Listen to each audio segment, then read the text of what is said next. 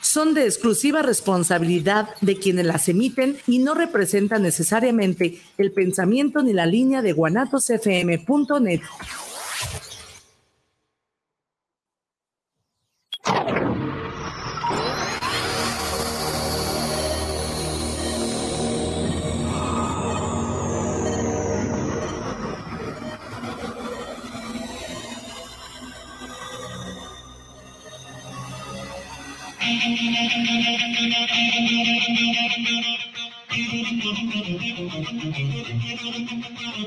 Bienvenidos a tu programa Movimiento de Dementes.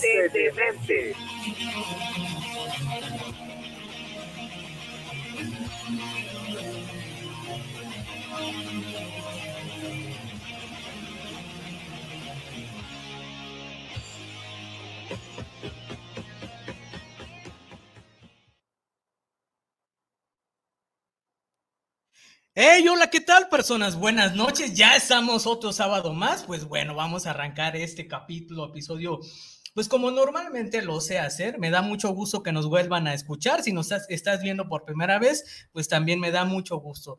Pues bueno, pues hola, hola, ¿qué tal? Muy buenas noches, personas que nos estás escuchando en cualquier parte de ese universo. Y seguramente una de esas partes o de ese universo es por la estación de guanatosfm.net. Así también a las personas que nos ven en nuestra página oficial que es Movimiento de Dementes. Estamos 100% en vivo. Sean ustedes bienvenidos a ese capítulo número 51. Sí, número 51 de 100 que tenemos como meta, ahí la llevamos. Pues bueno, antes de arrancar y anunciar a nuestro invitado el día de hoy, pues también comentarte a ti que nos escuchas, que nos ves también en cualquier parte de este universo, pues te invito a que nos envíes tus saludos eh, coméntanos de qué lugar, parte, municipio, estado, país, nos estás enviando tus, tus saludos y ya en el transcurso del capítulo lo, los voy leyendo y así también, si tienes alguna duda referente al tema que vamos a platicar el día de hoy, pues también coméntanos y ya seguramente, pues aquí nuestro invitado que ya lo anuncio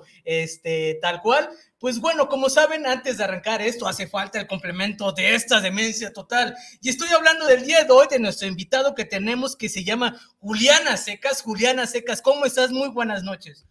Hola, estoy muy bien, muchas gracias por la invitación. Ok, eh, me da mucho gusto verte, amigo. Ya tenemos un rato sin vernos. Este, digo, recuerdo aquella vez que, que, fuimos bicampeón y que por cierto nos, nos deben ese trofeo, ¿verdad? Sí, ganamos un torneo de fútbol, todo muy bien y sí, un ratote ya sin vernos. Exactamente, pero siempre me da mucho gusto y esta vez que nos vemos, pues me da mucho gusto que estés aquí y que nos vengas ahora sí que a platicar de alguna manera, pues lo que ya hiciste tú, obviamente en conjunto eh, con tu círculo social, con tu familia. Y la verdad es que me siento muy contento de que en primera instancia de verte, en segunda instancia que me compartas esta historia que pues de alguna manera para mí es bastante importante porque seguramente a las personas que nos escuchan y nos ven, seguramente también vas a dar un clic y conexión de, cómo lo hiciste eh, y el tema que nos vienes a platicar es de lo que tú hiciste. ¿Cómo se llama, Julián?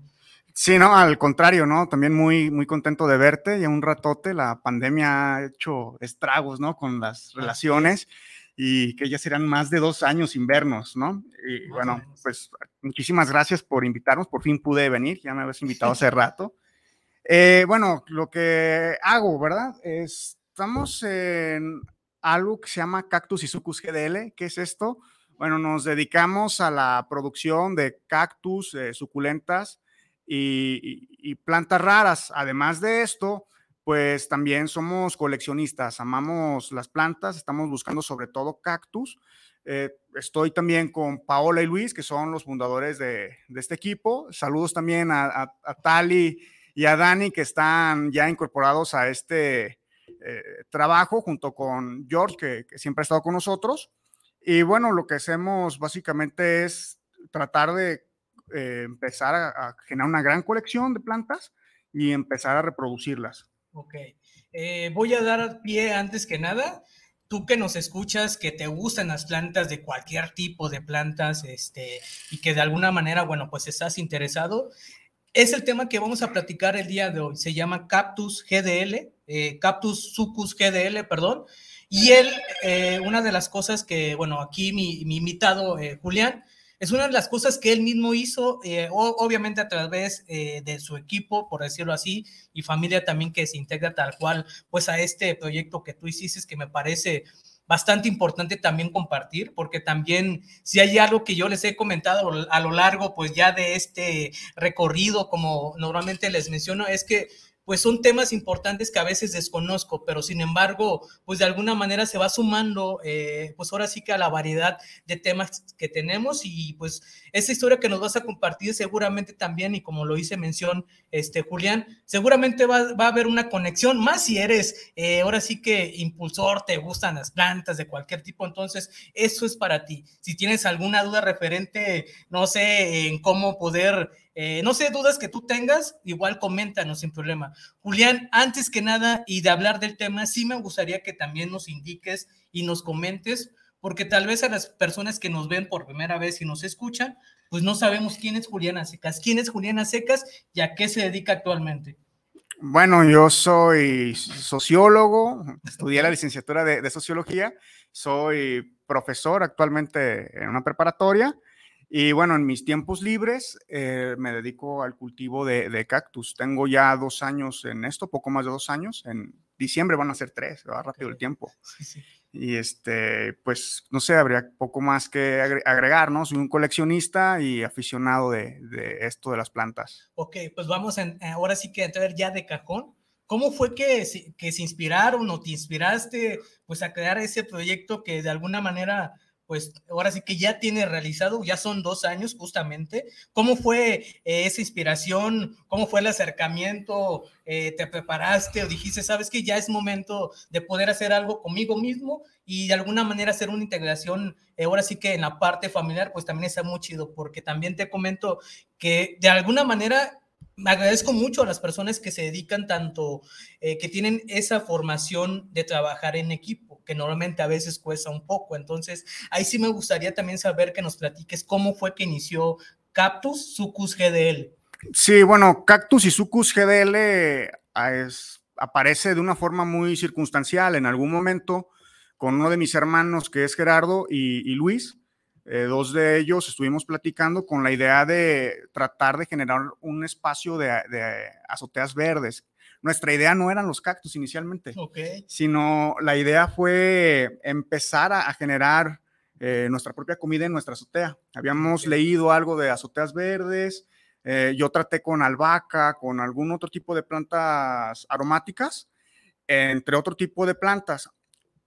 A ese mismo momento yo tenía la idea de que no no tenía ganas de poner dinero de mi bolsa y se me ocurrió salir a los tianguis a, vender lo que empezábamos a producir o lo que ya teníamos. Gerardo ya tenía ocho años este, como aficionado de plantas, además uno de, mis padrinos de, comunión.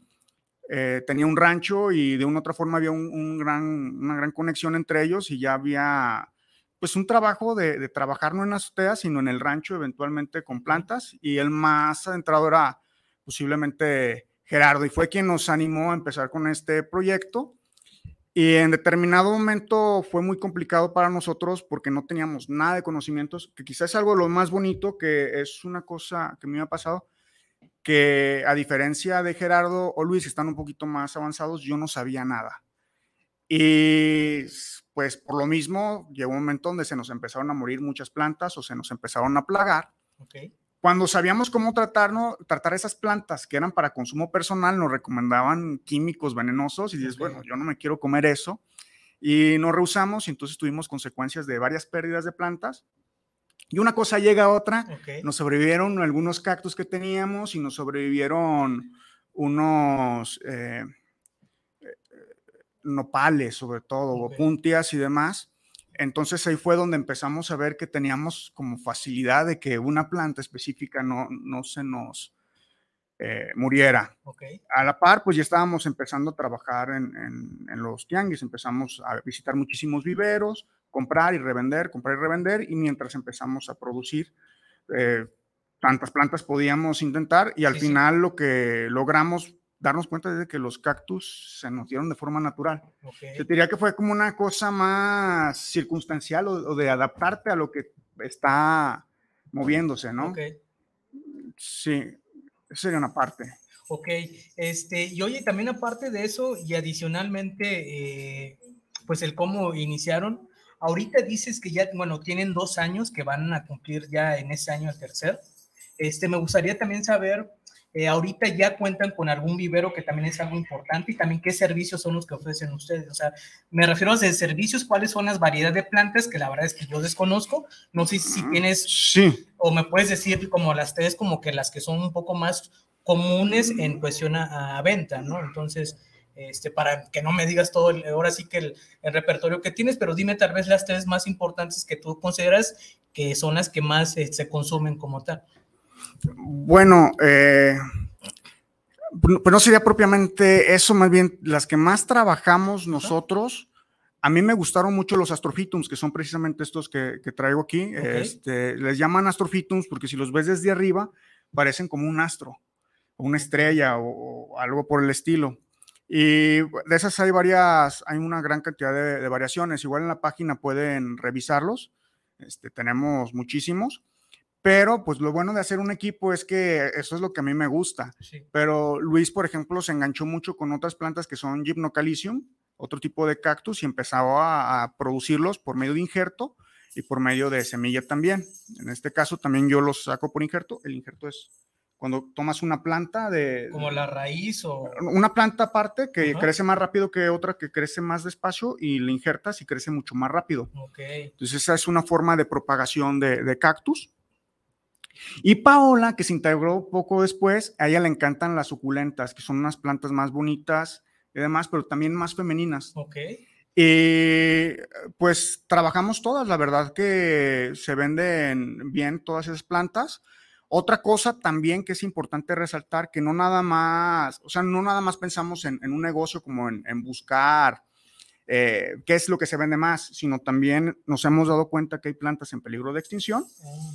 Y en ese momento estamos viendo si podemos encontrar esas plantas para empezar a propagarlas, no propiamente para venderlas en este momento, sino de forma inmediata, pues reproducirlas, okay. tenerlas dentro de un invernadero y, eh, y, una vez que las tenemos dentro del invernadero, pues ver si posteriormente las podemos vender.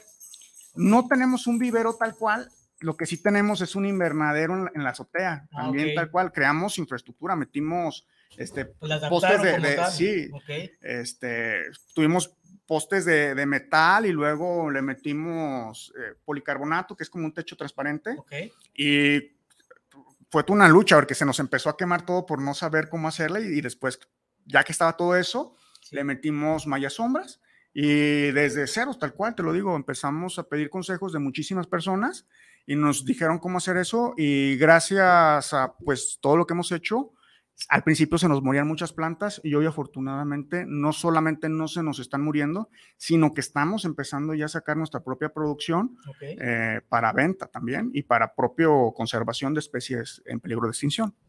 Ok, digo, me parece bastante interesante que también, digo, más allá de, de, esto que estás haciendo, que están haciendo, pues de manera en equipo, que rescaten plantas eh, en peligro de extinción, pues la verdad es que también me llama mucho la atención eh, en esa parte, porque también no sé cuáles son las plantas, digo, yo no soy como que muy conocedor de las plantas, pero como por ejemplo hay alguna que me puedas decir que, pudiera, que pudieras hacer o estar haciendo en cuestión a, a, a ese peligro de extinción de las plantas, ¿hay alguna que Sí, bueno, hoy en día prácticamente todas las cactáceas están amenazadas a un menor o mayor grado, sobre todo en hábitat. Ajá. Son centenares de, de, cactáceas, todas son del continente americano de, de, forma endémica. Y bueno, una que peculiarmente a mí me gusta mucho es el, es el astrofito nodillostigma, eh, caput medusae que ah, okay. caput es, es como un latín que se, se, Sí, fíjate, eh, eso me lo han dicho muchas veces, eh, pero sería como como una traducción de cabeza de medusa. Es una planta mm. que tiene como unos hilos, pero es un cactus. Y, y, bueno, está amenazada también y a mí me gusta mucho conservar esa, pero eh, por ejemplo, mi hermano Luis está buscando otro tipo de plantas que también tiene nombre raro, que es una sí. cosa buena que, que, a mí me ha gustado, que de pronto dices, ay, me lo un montón de nombres. Okay. Eh, las geogintonas, por ejemplo, eh, es otro, otra planta en peligro de extinción, todas cactáceas. Okay. Y bueno, ahí es un poco de lo que hemos estado pues trabajando.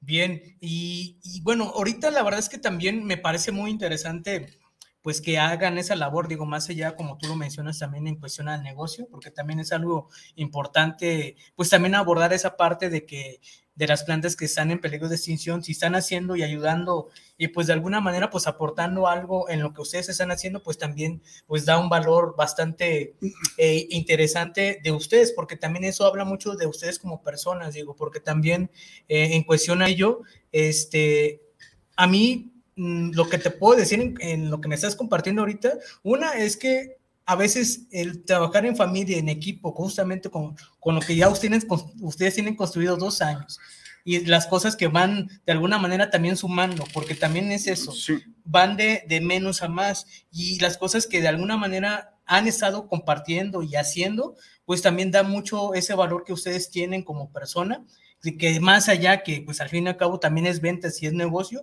porque también esa es una parte que, que, es un valor bastante importante, pero todas las cosas que dan como valor todo eso, que me vengas a platicar, que están hablando, que están tratando de hacer, eh, pues esa labor de plantas de peligro de extinción, la verdad es que me parece bastante interesante, porque hasta ahorita, eh, digo, es, es más bien la primera vez este, que escucho decir que hay plantas de peligro de extinción, la neta, y te soy muy sincero, yo no, no sabía que había esas áreas de oportunidades en cuestión a tema.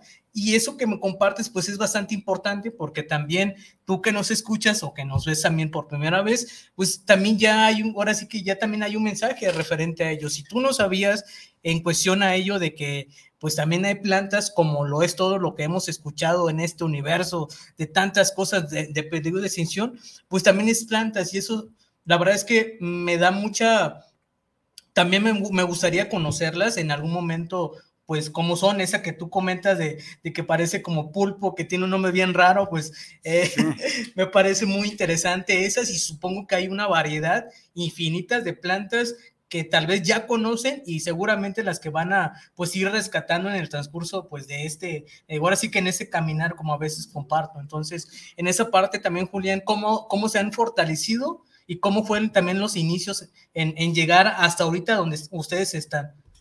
Sí, bueno, eh, una de las cosas que ha sido muy buena es que nos colamos ahí en algunos grupos de Facebook. Uh -huh. eh, creamos la página de Facebook de Cactus y Sucus GDL y a partir de eso empezamos a publicar para, para, vender y nos fuimos dando a conocer con muchísima gente. Una cosa que es muy buena dentro de la comunidad cactusera es que en general no es una población muy, muy celosa que no comparte información. Okay. Gracias a muchos cactuceros eh, hemos aprendido muchísimas cosas, entre ellos quizá una de las personas que en un inicio nos apoyó muchísimo con una gran cantidad de, de, información y con la posibilidad de ayudarnos a acceder a un montón de plantas raras, pues sería Oscar Rojas, que si nos ve ahorita le mando un saludo y este, pues un gran agradecimiento porque literalmente, como te cuento, no sabíamos nada y pues a veces son plantas que para sacar ciclos de reproducción hay que esperar 20 años. Okay. La única forma en que puedes aprender pues uh -huh. es una leyenda o otra que alguien te ahorre leer y okay. te pase un poco de información. Yeah. Eh, las plantas también se enferman y, y hay toda una serie de, de, cosas que puede pasar, plagas, etcétera. Y entonces uno no sabe porque va empezando. Y en, la comunidad, eh, no nada más eh, los grupos, sino una gran cantidad de viveros que visitamos. ¿Sí? Salimos a varias partes, fuimos a, al Estado de México, también conseguimos de otras partes de, del, del, país, en general prácticamente todos los lugares donde encontramos a alguien que tenga una planta que okay. no tenemos, la, las conseguimos, y entre esas personas a las que les compramos o vendemos, de pronto nos empiezan a dar consejos de cómo hacer eso, cómo hacer aquello. Y pues eso es algo muy agradable, ¿verdad? Porque empiezas a, a, bombardear, te empiezas a bombardear a la gente de, de información. Sí, sí, sí. Pero lo que sí es cierto es que no hay como llevar a la práctica las cosas. A ti te pueden decir que una cosa que funciona en un clima, no sé, en el DF, funciona, pero yo en Guadalajara tengo a lo mejor un clima diferente y a lo mejor no me sirve lo mismo. Okay. Y ya, pues es eso, echar a perder cosas y, y practicar y trabajar mucho. Ok, digo, sí es importante también esa parte que tú dices, porque, bueno, en algún momento, y también gracias a, mis amigos imaginarios y al equipo Squad que, que está ahí, de me compartieron una historia. Eh, es una breve historia, no me voy a pasar aquí todo el tiempo. Eh, esa historia hacía referente a un cactus que estaba en las líneas de, de, tanto México y Estados Unidos. Y ese cactus, digo, era como un cuento, una metáfora tal cual. Ese cactus estaba, eh, era el, único, eran, habían dos cactus. Era el, más grande, por decirlo así. Entonces, eh, en la historia que se cuenta que ese cactus estaba protegiendo pues al más chico, por decirlo así. Y de alguna manera, eh, en ese momento también el cactus chico le pregunta, oye, ¿por qué me proteges? Y la referencia que él le dijo eh, fue muy sencilla. Son dos cosas. Una de ellas es que tienes que adaptarte a las circunstancias en las cuales estás. Y la segunda es que también es importante que hagas las cosas por ti mismo en cuestión a lo que gira a tu alrededor en tu círculo social. Entonces, eh, eso fue lo que le respondió tal cual el cactus grande al chico. Y la metáfora, obviamente, pues cada quien tiene su percepción, a lo particularmente hacia mí, en lo poco que leí, porque sí eh, es bastante extenso, eh, no recuerdo exactamente cómo se llama, pues la metáfora trata justamente de que, que, sea, que te adaptes y que de alguna manera también de que todo lo que gire a tu alrededor también trates de protegerlo por lo que por lo que tienes como tú como valor como persona. Entonces, esas circunstancias que a veces dan, eh, ahora sí que ese tipo de, cosas que a veces no le tomamos tanta importancia, o en lo particular, yo, yo recuerdo también ahorita eh, que mi abuela me decía mucho, que digo, ya en paz descanse en cualquier lado donde esté, ella me platicaba un poco también a veces eh, digo, yo me reía mucho y no es en afán de eso, pero a veces también ella platicaba mucho con las plantas. Este, y la verdad es que me parece bastante importante también que les des todo ese, pues, cariño o amor, no sé cómo decirlo, porque es algo que tú estás protegiendo y de alguna manera, pues también ahí, y como te hacía mención hace un momento, de todas las cosas que ustedes están haciendo, es un valor muy importante a lo que ya están creando tal cual, porque también es importante eh, hacer mención de eso, de que está bien chido que, tenga, que tengamos esto y el otro, pero o sea, también damos un valor importante de, tratar de dar un mensaje. Hacemos esto, pero también estamos tratando de aportar algo en cuestión a tratar de rescatar a las plantas. Entonces, esa era como la, parte de la metáfora que, te hacía mención, o más bien les menciono como tal. Este, y bueno, pues también ahí gracias a, a ustedes que me compartieron un poco de esa historia eh, y, justamente de lo que tú haces, porque también es algo que me gustaría que me compartieras. Ahorita me comentaste también y escuché decirte que, que se enferman. Disculpa mi ignorancia, eh, ¿de qué se enferman las plantas? Bueno, una cosa que es muy común es que tengan plagas. Una de las plagas más comunes es que llegue algún tipo de cochinilla o araña roja, que son las plagas más comunes que nosotros hemos encontrado eh, aquí. Pero lo que es más común, las plantas no soportan mucho la humedad porque le generan hongos. Entonces un hongo a veces termina eh, generando una pequeña herida que puede este, hacerse más grande o salvarse sin ningún, sin hacerle nada, pues de forma natural. Pero hay otros hongos que de pronto le caen y la terminan consumiendo. Se hacen como gelatina los cactus. Y a veces es una pena porque a veces los cactus los ves normal y no parece que estén enfermos, que estén enfermos y cuando los tocas ya están no enfermos, sino muertos. La, la, corteza de los cactus a veces es muy dura y no te permite ver cómo está por el interior y ese es un problema que se pudren de adentro hacia afuera. Eh, pero pues eh, los hongos pues son del reino fungi, pues nada más se consigue un fungicida y de preferencia es preventivo, porque una vez que le caen estos hongos ya es muy difícil eh, quitárselos. Y bueno, esos son de los consejos que nos ha pasado la gente de, utilizar algún tipo de, fungicida para poder curar las plantas bueno, pues son experiencias también. Okay. Oye, y en esa parte también, ahorita te escuché decir cuánto tiempo, eh, digo, porque aquí, no sé si ustedes pueden, a las personas que nos escuchen, eh, pues tengo un cactus de mi lado derecho que es chico y de mi lado izquierdo, pues que está un poquito más grande, tal cual, no tanto. Eh, ¿Cuántos años o cuánto tiempo es para que crezcan esa cantidad? Porque también me llama mucho la atención de cómo, eh, pues de alguna manera, pues va creando vida tal cual el cactus. Entonces, eh, ¿cuánto tiempo es para llegar de esto? No sé, pues tal vez a esto, ¿no? Sí, eh, este cactus chiquito que se ve aquí, es que en cuánto medirá, para los que nada más te escuchan, que es del dedo, la uña del de, dedo meñique, ¿no? Como unos tres centímetros más o menos. Ese acaba de cumplir un año, de hecho los identificamos. No manches, un año. Y ya tiene un año de edad, entonces también eso hace que sean plantas un poco más caras con respecto a otros tipos de plantas, porque hay plantas que en un año se convierten en un verdadero arbusto o empiezan a florecer. Y esta de aquí debe de estar arriba de los, de los dos años y medio, de, estar por cumplir tres años. Pero bueno, también una cosa que hemos aprendido es que hay que utilizar fertilizantes o hay que utilizar otro tipo de cosas. Si los puedes conseguir naturales, mejor. Y eso te ayuda a crecer el, el tamaño, que ha sido una de las cosas que hemos cambiado. Y bueno, esto de los injertos, eh, esta planta podría ser de la edad de esta, por ejemplo, pero se va más rápido porque tiene esta base que no es su planta original. Okay. Eh, digo, para que se den una idea, es como el cabello, de que le vas insertando tal cual y pues ahí va quedando más cabello. Es así el ejemplo que nos está diciendo ahorita Julián en cuestión a ellos. Sí, es así, ¿no? Más o menos, digo. Sí, bueno, eh, tienes una planta, le, tienes que cortar y sobre la, y la otra la cortas y le pones arriba, tal cual, las pegas. Este, no les ponemos pegamento ni nada, lo propio, el propio juguito hace que pegue, la amarramos con una cinta de, de cocina y ahí se aprieta y eso es lo que nosotros le llamamos un injerto. ¿Y por qué lo hacemos? Porque hay plantas que tardan muchísimos años en mostrar sus características. Pues imagínate, este ya un año y todavía no, no se ve bien que si va a sacar cinco costillas o si le van a salir brotes, qué sé yo. Entonces la mochamos y ya se acelera rápido el, el, crecimiento, se triplicaría yo creo, y entonces también se empieza a dar flores más rápido que permite a la vez reproducirla más rápidamente. Ok, y en cuestión a lugares, eh, digo, para que también no, no se mueran, por decirlo así, eh, ¿qué lugares es más recomendable? No sé, que no les pegue el sol, que les pegue el sol, ¿cómo es pues esa cuestión de cuidarlos?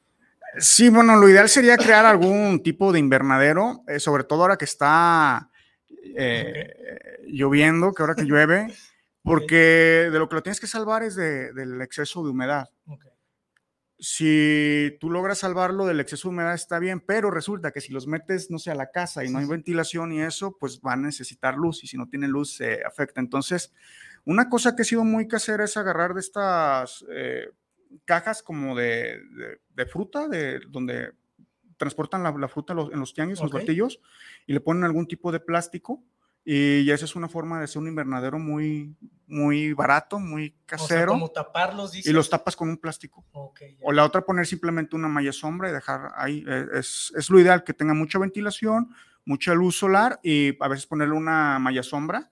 A veces si lo tienes en tu casa y no te dedicas a esto, puedes poner una malla sombra nada más y pues los cuidas en estas fechas, los metes a la casa y los vuelves a sacar para que tengan ventilación. ¿Y entonces no llevan agua o sí? Sí, nosotros regamos cada ocho días y en diciembre o en invierno a veces dejamos todo un mes sin regar. Y es todo. Pero si tú lo riegas eh, tres veces o diario, se te van a morir. Todos los cactus, hasta donde tengo entendido, si lo riegas todos los días, es muy probable que se te mueran. Como se ahogan o algo así. Sí, se ahogan o, en la humedad misma es, ah, ¿cómo se llama? Ayuda a que se generen hongos, que es una de las cosas que los termina matando. Ok, este, mira, ahorita vamos a entrar ahorita a la, ahora sí que a saludos. Me gustaría saber si hay alguien a quien desee saludar. Es el momento. Ah, pues saludos a toda la gente que ahorita nos está siguiendo en Cactus y Sucus GDL. Y pues sería nada más eso. Este. Mm, ¿Qué más? ¿Qué más? No sé, digo también a tu equipo, eh, a las personas que te rodean, no lo sé. Sí, bueno, todo eh, el equipo. Me acuerdo de Oscar Rojas que un día le, dije de las, de las plantas, ¿no? Que lo bueno de tener las plantas y que no las vendas es que se te, pues, pues crecen y valen más. Pero lo que no contemplaba es que a veces se te echan a perder y se te mueren, entonces pierdes tu dinero ahí. Me dio mucha risa esa vez, este, pero sí saludos a todo el equipo y a toda la gente que nos está escuchando, que sigue la página. Pues ahí está, entonces, eh, bueno, a Javier, saludos de Tlaquepaque. Eh, nos hace una pregunta, ¿qué tanto es cierto que los cactus jalan la radiación de equipos de cómputo? Mira, no sé, la verdad, yo lo he visto muchas veces que sale en, la información de que son, atraen malas energías. Lo que sí he visto es de que si tú dejas una planta al lado de la computadora, es muy probable que se muera. Pero no estoy seguro si hay evidencia científica y no podría decírtelo. Es una, ahora sí que es una leyenda Posiblemente sea un mito, Ok, pero, pues, sabes, los mitos a veces tienen algo de verdad. exactamente, pues ahí está Javier. Eh, Ana María Torres, saludos. Eh, mi pregunta es, ¿en dónde provienen los cactus? eh? Es una buena pregunta. Digo, ¿sabes algo de información? ¿De dónde son los cactus? Ajá. Todos los cactus son del continente americano.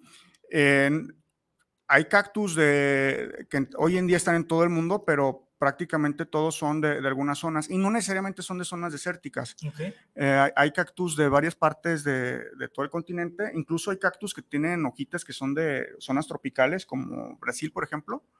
Y ya, pero eh, de forma natural este, es- o de forma originaria se dieron desde Estados Unidos, no sé si dice Canadá, hasta Argentina. ok, pues ahí está. Eh, Ana, eh, Joel Herrera, saludos. Eh, un- digo, un Saludos. cactus, eh, digo, tentativamente oscila dentro de cuánto, o sea, el más económico y tentativamente el más, pues, caro. Digo, es una media, no es como que algo así específico. Pues no sé, eh, creo que varía mucho el precio y la forma en la que se produce. Eh, normalmente cuando son cactus producidos de semilla tienden a valer desde 25 o 30 pesos para arriba. Y bueno, hay plantas que de verdad son este, cosas de peligro de extinción o que son muy, muy viejas. O a veces también hacen como juegos genéticos, este, y he visto que hay plantas que venden arriba de 40 mil pesos. Yo no tengo ninguna de esas, pero Me gustaría. este, algún día quizás. Eh, sí, la verdad son, pueden ser muy caras, pero también hay otro tipo de plantas que de pronto se reproduce por simplemente mochas y los pones a enraizar y es más fácil sacarlos y ni siquiera le ponen tierra normal, sino eh, cosas de pino y demás y los puedes ver desde 15 pesos quizá, Ok. depende mucho. Pues ahí está, Joel. Este, digo, varía dependiendo, pues tal vez, no sé, como los coleccionistas, tal vez, de que si hay algo que está o es bastante consum- consumu- consumible, perdón, en el año, pues va a estar tal cantidad, pero si ya es algo que tiene sus años, pues sí va a costar, como lo dijo Julián, pues un poco más caros, que todos gustaríamos que tuviéramos algo de así, para Sí. que nos, nos fuéramos ricos y ya nos estuviéramos aquí. este, pues ahí está Joel. Eh, Carla Ramírez, saludos, digo, para a ti, Julián, y para aquí, para Primer Movimiento de Dementes, perdón. Pues gracias a ustedes. Y pues ya ahorita vamos a entrar en la segunda etapa, por decirlo así. Y me gustaría también, Julián, más allá de esos dos años, de esas vivencias y de todas las cosas que te han pasado a lo que ya tienen actualmente, pues cuéntanos y platícanos alguna anécdota. Si es chistosa, está mejor. No Mm, sé si es algo referente a una planta que te, se te cayó, te espinaste, no lo sé. Sí, bueno, ahora mismo, este, pues son varias cosas que tengo en mente. Ok, Pero sí creo que una de las cosas que puede ser muy, muy peligrosa cuando uno va emprendiendo en algún negocio es que uno le va tirando a veces a lo grande cuando va empezando y no tiene los conocimientos. Y una vez decidimos comprar plantas de otro estado que no eran nada baratas y las teníamos que injertar. Nosotros nunca en la vida habíamos hecho injertos ok. y entonces cuando nos llegaron, este, estaban todas hongueadas y ahí se perdió una gran cantidad de dinero. Eh, en su momento fue muy eh, como triste y no sé, como que no sabíamos qué hacer, incluso pudimos haber quebrado y ya renunciar, pero ya afortunadamente ahora pues es una cosa que nos da risa decir de pues que qué tontería hace uno cuando empieza a emprender porque pues ve todo fácil, Claro, pero no necesariamente funciona así. de esa manera. Oye, y bueno, tocando ese tema justamente, eh, ¿cómo ha sido, eh, pues no sé si complicado, fácil, o cómo ha sido esa atribución hacia ustedes de esos dos años que se han mantenido? O sea, ¿qué, qué es lo que los hace más fuertes de los que ya fueron en su momento? Obviamente, pues son etapas, eh, es como todo, pues en, en las etapas uno va creciendo tal cual. Eh, se van generando también experiencias, anécdotas y todas las cosas que tal vez de las que no y de las que sí tienes que hacer y de las que no, pero sí tienes que tomar como conciencia en, cómo poderlas, eh, pues, tratarla, ¿no? Más adelante. Entonces, ¿cómo es esa fortaleza de ustedes en cuestión a lo que ya tienen en esa parte de dos años? Sí, bueno, eh, literalmente cuando empezamos no sabíamos nada. Un día se me ocurrió traer un montón de plantas, sobre todo astrofitums, y empezó a llover y se nos empezaron a podrir las plantas, estábamos súper asustados porque no sabíamos, este, pues cómo, qué hacer, no sabíamos ni qué estaba pasando, solo sabíamos que se había muerto una y otra y ya teníamos unos cuantos cientos y pues representaban también una gran cantidad de, inversión proporcionalmente de lo que teníamos. Literalmente esa vez quité el, el, colchón de mi cama porque era el, lado más ventilado, prendí el ventilador para que tuviera una circulación para que se secaran los cactus y la base de la cama estaba llena de cactus y yo en el, en el sillón todo torcido, pero los cactus bien a gusto, ¿no? Eh, una cosa que sí sería una fortaleza, pues es que hemos empezado a generar desde nuestra azotea una pequeña infraestructura que nos permite tener las plantas ya no, ya no en el cuarto, ya no dentro de la casa, sino dentro de un espacio que es totalmente casero, pero adaptado.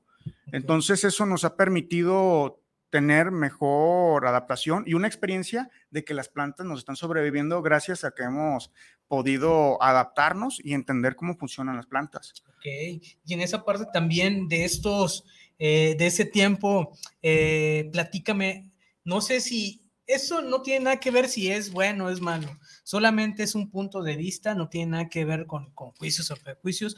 ¿Algún consejo que te hayan dado, no sé, el peor consejo o el malo consejo de lo que tú iniciaste en esa parte?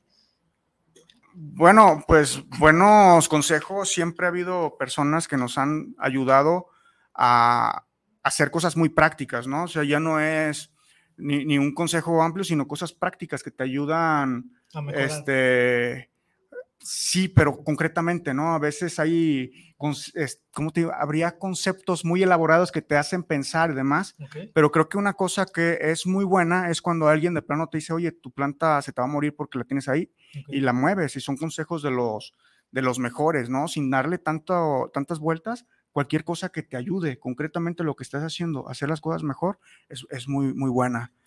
Y, sí, pues eso ha sido como de plano que pues, invierte a tu invernadero, ha sido de los mejores, los mejores consejos que han sido para nosotros. ¿Y cuál ha sido, ahora sí que, eh, no sé, si, tienen, si tienes algún pensamiento que diga, ¿sabes qué? De lo que yo escuché, he leído o de mi fundamento personal, eh, eh, no sé si hay una frase o pensamiento que, que, te haga sentir lo que tú eres ahorita de lo que estás haciendo. Sí, claro, a mí me gusta mucho la filosofía. Y bueno, una de las filosofías que, que, tengo o que sigo o trato de seguir, porque la verdad, seguirla es difícil, es como cualquier eh, tipo de, pues de pensamiento profundo, siempre es difícil seguir, pero el estoicismo tal cual. Y dentro del estoicismo hay una frase que, que, es enfócate en lo que puedes controlar y haz lo que tengas que hacer.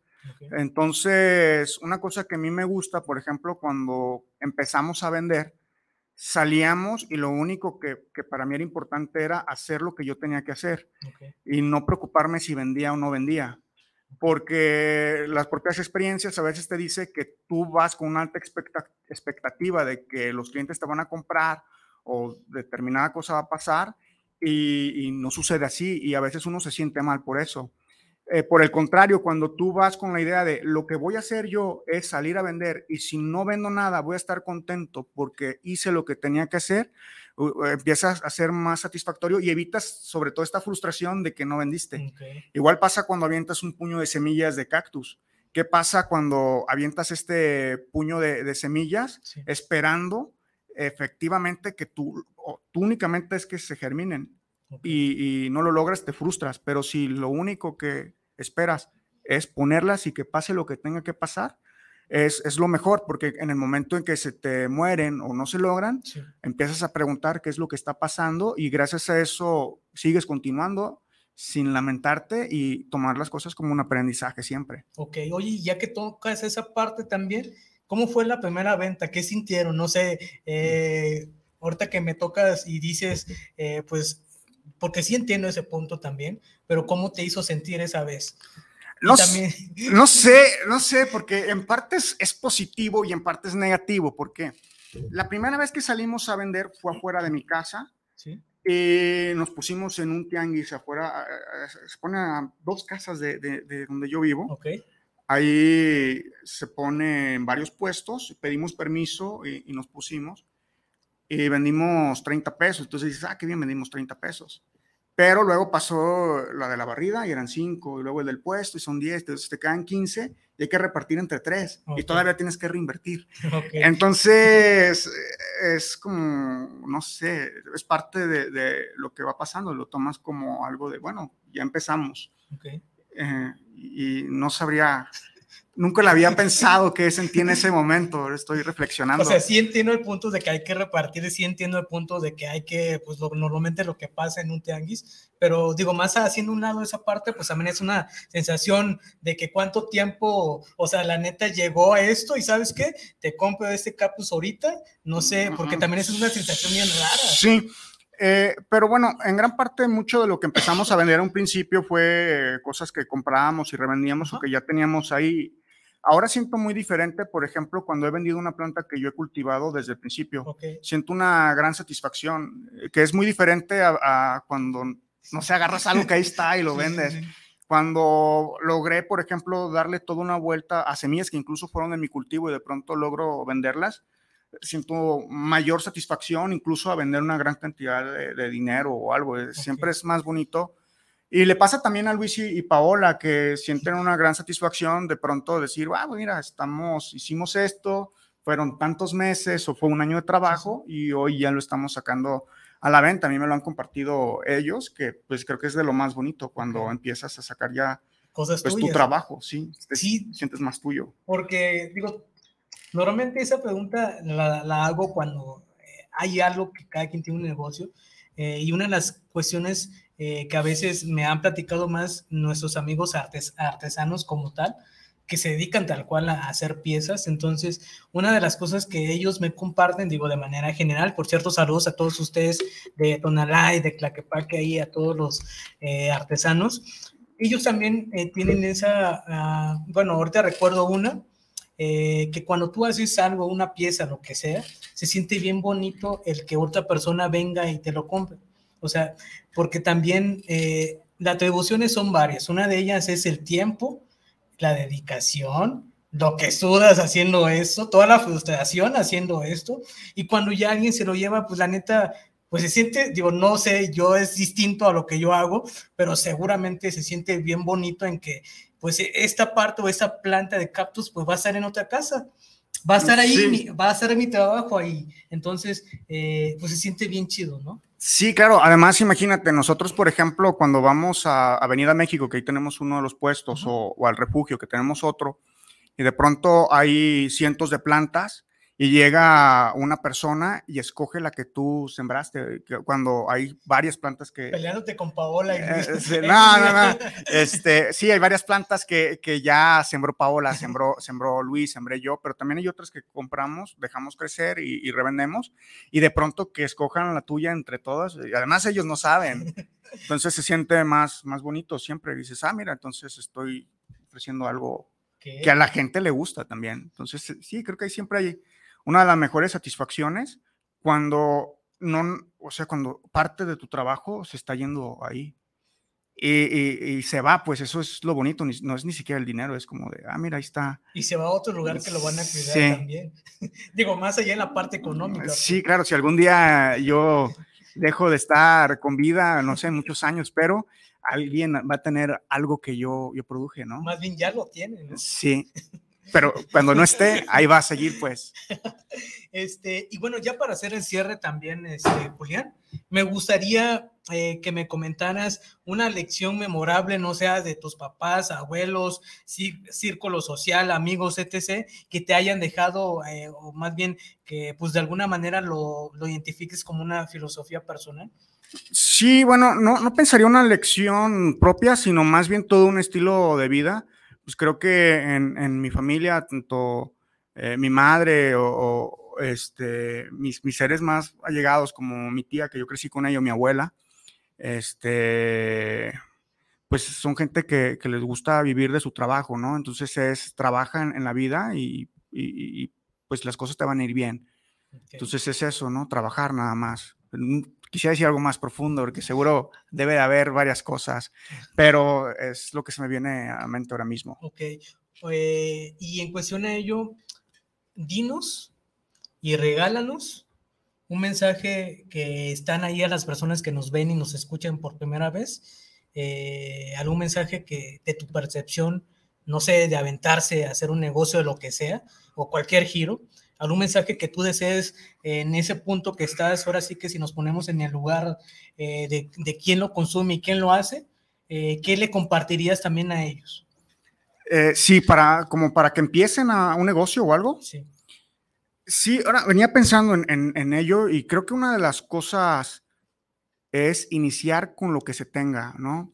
De pronto a veces, bueno, sobre todo las personas que son universitarias y que han tenido clases sobre emprendimiento y eso, te hablan de crear un proyecto completo y demás. Creo que es bueno, no, no digo que sea malo, pero creo que a veces el, el elaborar tanto un proyecto y el no empezar hasta que tengas el proyecto completo, no permite que algunos se animen a, a arrancar un negocio, ¿no? Si tienes algunas cosas para empezar a emprender y, y, realmente te interesa emprender con lo que tienes, a veces no se necesita eh, ni, ni, gran dinero ni nada, sino simplemente empezar. Y una vez que uno empieza a hacer algo, sí. empieza a, a, encontrar los elementos que no podrías encontrar en libros okay. ni, en, ni, en, otras cosas, sino en la propia marcha eh, los vas encontrando, ¿no? Por ejemplo, en nuestro caso, que pensábamos a lo mejor en hacer un super huerto verde como de zanahorias producidas okay. por nosotros, de pronto un día terminamos este, produciendo plantas y vendiéndolas y teniendo plantas de, de un montón de lados. Ok, pues ahí está, este, hay algo también que me gustaría compartir de ello. Eh, también dónde te pueden seguir, dónde pueden eh, ahora sí que encontrar, pues ahora sí que eh, lo que estás haciendo ahorita, este Julián. Sí, bueno, eh, Cactus y Sucus GDL es la página de, que, tenemos para la venta y donde hacemos varias cosas de ellas, pero también tenemos un Instagram. Eh, ahí nada más subimos cosas del día a día y a veces es, algunas fotos o algo por el estilo, pero también estamos publicando. Se llama también Cactus Sucus GDL, nos pueden buscar ahí en, Facebook o Instagram. Y eh, estamos de forma presencial todos los sábados en, el, en Avenida México y en, en, el refugio. Ahí nos pueden seguir desde Facebook, ahí ponemos las direcciones exactamente. Ok. Ahora, mismo se me van. Bien. Digo, de igual manera, este, ahí yo te invito a que le des un vistazo pues a sus redes sociales, ahí te vas a dar cuenta de la variedad que tienen en cuestión a lo que están haciendo. Y también eh, te recomiendo, si en dado caso eres de otro país que nos estás escuchando, también ahí enviarles mensajes si tienes alguna duda en cuestión a algo referente a lo que estamos platicando ahí. También si quieres comprarles algo, pues también ahí está. Ahí te van a decir toda la información de manera general. Este, y pues bueno, te invito también para que te des una idea. Entonces, eh, entonces dices que son los sábados, que ¿dónde es? En Avenida México y... y... Y Chapultepec es el corredor Sumarte y también ese mismo día nosotros nos dividimos el equipo, eh, se llama Corredor Botánico El Refugio, es por la estación del tren de refugio. Okay. Ahí mismo estamos, eh, nos dividimos en dos. Y además está muy bonito porque no nada más estamos nosotros, hay otra serie de, de, productores, así que si no nos compran algo a nosotros, pues algún amigo que esté por ahí también llevará otro tipo de plantas. Y es algo bueno que, que pueden encontrar una gran variedad.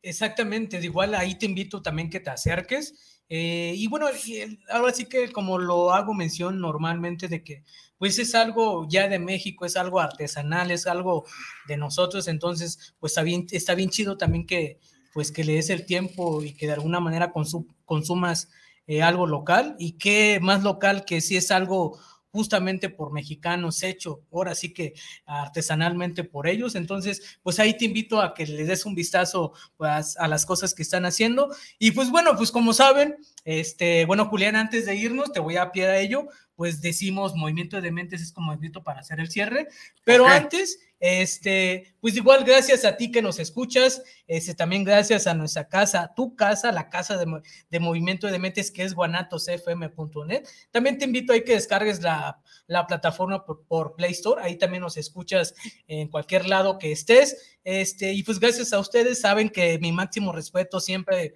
a cada uno de ustedes y también gracias por seguir, gracias por compartir, gracias también por pues compartir tus comentarios y mensajes que, que ahí estamos. Y pues también me da mucho gusto eh, tener invitados como Julián, eh, y conocer varios temas, pues también abarca bastante eh, mi conocimiento, poco conocimiento que tengo. Entonces, pues gracias a todos ustedes y pues bueno, pues saludos a las personas que nos siguen o ven la repetición ahí en las redes sociales, que es el movimiento de dementes en el Face, que es Estados Unidos, Argentina, eh, Colombia y Chile se me hace. Entonces, pues saludos a ustedes y pues ahí estamos, pues ahí nos vemos el siguiente sábado a nombres de Juliana Secas y de tu servilleta el Paco Mendoza y y, nos vemos el siguiente sábado a las 8 de la noche en Movimiento. Movimiento de Mentes.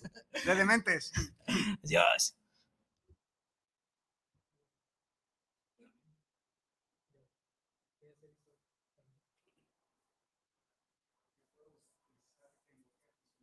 Hey, ¿qué una persona? Pues ya terminamos el episodio capítulo número 51. Aquí tenemos a nuestro invitado el día de hoy, se llama Juliana Secas.